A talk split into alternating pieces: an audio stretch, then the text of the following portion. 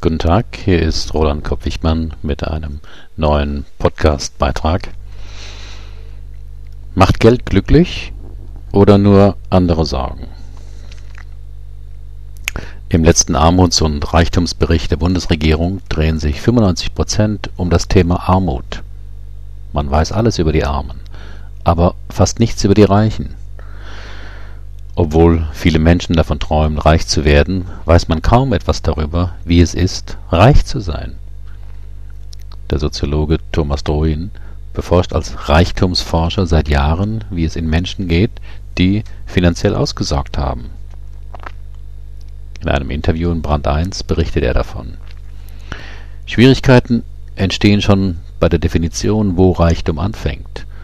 Beim Millionär oder erst beim Milliardär der Forscher hat den Ansatz gewählt, dass als reich gilt, wer von seinen Zinsen luxuriös leben kann, ohne sein Kapital anzugreifen. Dazu braucht man etwa 3 Millionen Euro. In Deutschland gibt es etwa 100 Milliardäre, weltweit ca. 900. Sind die nun glücklicher? Oder welche Vorteile bietet so viel Geld?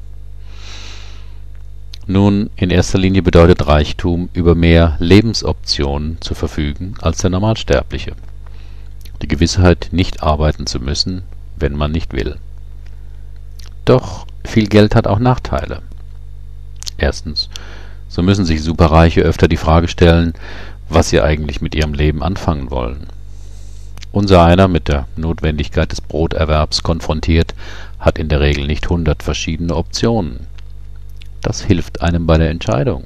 Stehen einem jedoch theoretisch alle Möglichkeiten offen, dann muss der Mensch schon eine besondere Kompetenz entwickeln, mit dieser Freiheit sinnvoll umzugehen. Wenn Reichen diese Kompetenz fehlt, haben sie ein Problem. Mit anderen Worten, die einen unterliegen dem Zwang des Broterwerbs, die anderen der immerwährenden Frage nach dem Lebenssinn. Zweitens, Angst spielt bei Reichen eine große Rolle. Angst vor Anfeindungen, vor körperlicher Bedrohung oder Entführung. Ein Journalist hörte einmal unfreiwillig ein Gespräch zwischen zwei Reichen über die Qualität von Leibwächtern. Die Frage ist doch, ob mir selbst 2000 Dollar am Tage garantieren, dass der Typ die Kugel für mich abfängt.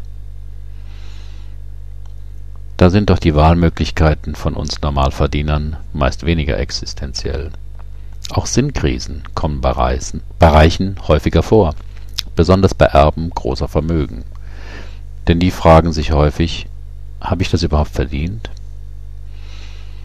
Auch als Unternehmer Erfolg zu haben, ist mit einem großen ererbten Vermögen nicht leicht.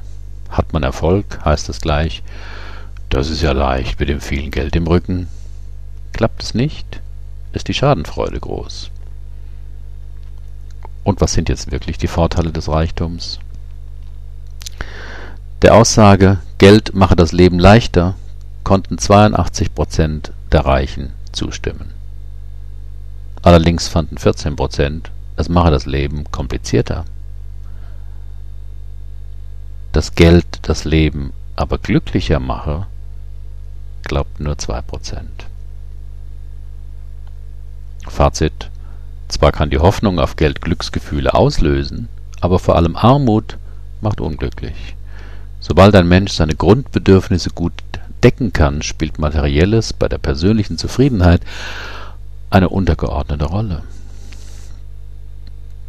Immer wenn der Jackpot prall gefüllt ist, melden die Lotto-Annahmestellen Rekorde.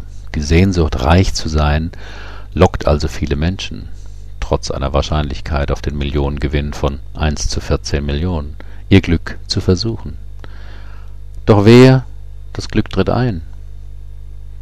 Die Statistiken bei Lottogewinnern zeigen das deutlich. 70 Prozent aller Gewinner von Millionenbeträgen stehen wenige Jahre später finanziell schlechter da als vor dem großen Los. Was tun? Machen Sie mal ein kleines Experiment. Überlegen Sie doch mal, was Sie tun würden, wenn Sie finanziell unabhängig wären. Welche Lebensoptionen tauchen dann vor Ihnen auf? Campingplatzbesitzer in Südfrankreich Oder würden Sie eine Motorradwerkstatt einrichten? Wollen Sie Gedichte oder Bücher schreiben? Einen Ökobauernhof bewirtschaften? Oder wollen Sie einfach nur weniger arbeiten? Das Schöne bei diesem Gedankenexperiment ist, Sie kommen in Kontakt mit den Wünschen und Bedürfnissen, die vermutlich bisher in Ihrem Leben zu kurz kommen. Dabei kommt es weniger auf die konkrete Idee an, sondern was Ihr Wunsch für Sie symbolisiert. Mehr freie Zeit, mehr Unabhängigkeit, mehr sichtbare Ergebnisse in ihrem täglichen Tun.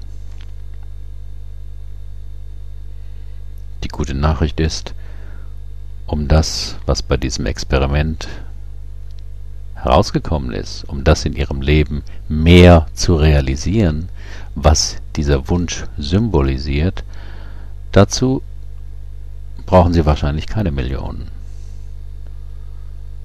Und die Qual der Wahl des richtigen Leibwächters haben sie dann zum Glück auch nicht. Vielen Dank für Ihre Aufmerksamkeit. Bis zum nächsten Mal.